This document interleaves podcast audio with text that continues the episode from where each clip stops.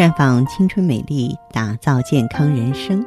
各位听众朋友，大家好，您正在收听的是《普康好女人》节目，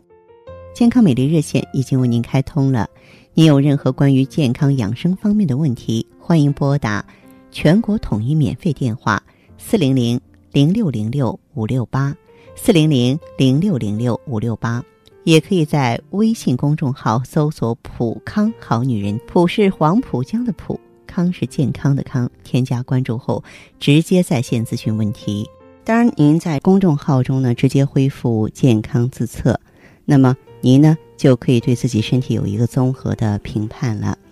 我们在看到结果之后啊，会针对顾客的情况做一个系统的分析，然后给您指导意见。这个机会还是蛮好的，希望大家能够珍惜。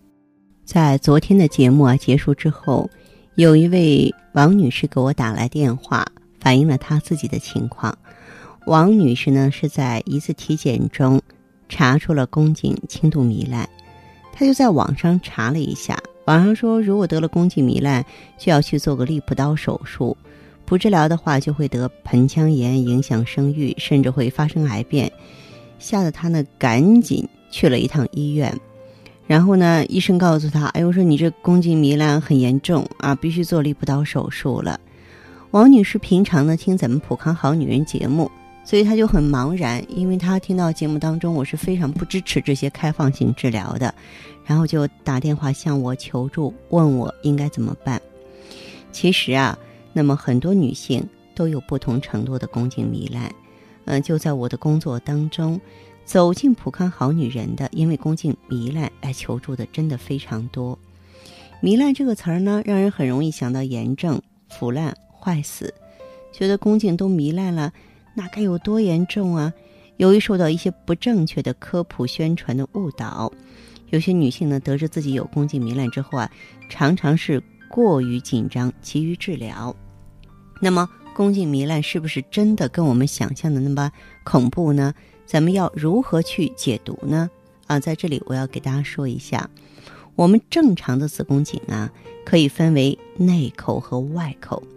宫颈外口的表面呢是一层鳞状上皮，表面光滑呈粉红色。那么宫颈内口呢是一种纤细的能分泌粘液的红色柱状上皮细胞所覆盖。嗯，在临床中呢，我们把子宫颈。外口啊，这个周围外观呈颗粒状的红色区域叫做宫颈糜烂。实际上，真正的宫颈糜烂呢，在临床上并不多见。我们所说的宫颈糜烂啊，绝大多数都是假性糜烂。这是由于呢，处在育龄期的女性，当受到激素作用的影响，那么宫颈的这个柱状上皮呢，就会增生并且外移。由于柱状上皮是非常薄的，它使得下面的毛细血管和红色间质显露出来，并且跟周围的鳞状上皮有明显的界限，肉眼看上去非常像糜烂了。但实际上它不是真性的炎症糜烂，而是宫颈柱状上皮向宫颈口呢，啊这种迁移的现象，这是在雌激素作用下的一种生理性改变。根据糜烂的大小呢，可以分为轻、中、重度。当体检发现宫颈糜烂呢，咱们最好呢到正规的医院去做个宫颈细胞学的检查，在排除宫颈癌、宫颈上皮瘤变之后呢，那么如果说是炎症，哎，咱们用一下 IEGSE 就可以了。这种保守的方法呢，嗯，在处理起来的话呢，既安全。然后呢，又不会破坏这个宫颈的生理结构，因为你要是做手术，哪怕做利普刀、做其他的一些激光啊、电烙啊，它会损伤宫颈的神经血管，实际上愈后是不好的。那么，另外呢，由于这个区域的上皮比较薄，抵抗能力比较弱，如果说我们做了太多开放性的治疗呢，病原体就很快会容易侵入，导致炎症。所以说，有的朋友说我之前。啊，检查的时候呢，有宫颈糜烂，但没有症状，那我就去做利普刀了。做了之后，反而会出现白带增多、白带异味了。这就是说做治疗不当，然后引发炎症了。所以啊，我们呢，当出现这些症状的时候，哪怕就是一个炎症造成的糜烂了，也尽可能选择安全绿色的疗法，比方说用 IEGSE，因为它既能够排出毒素，又能够平衡咱们这个体内的菌群，然后呢还可以修复黏膜，可以说非常适合女性长期应用。当然啦，在平常呢，也要注意保持阴道的清洁卫生啊，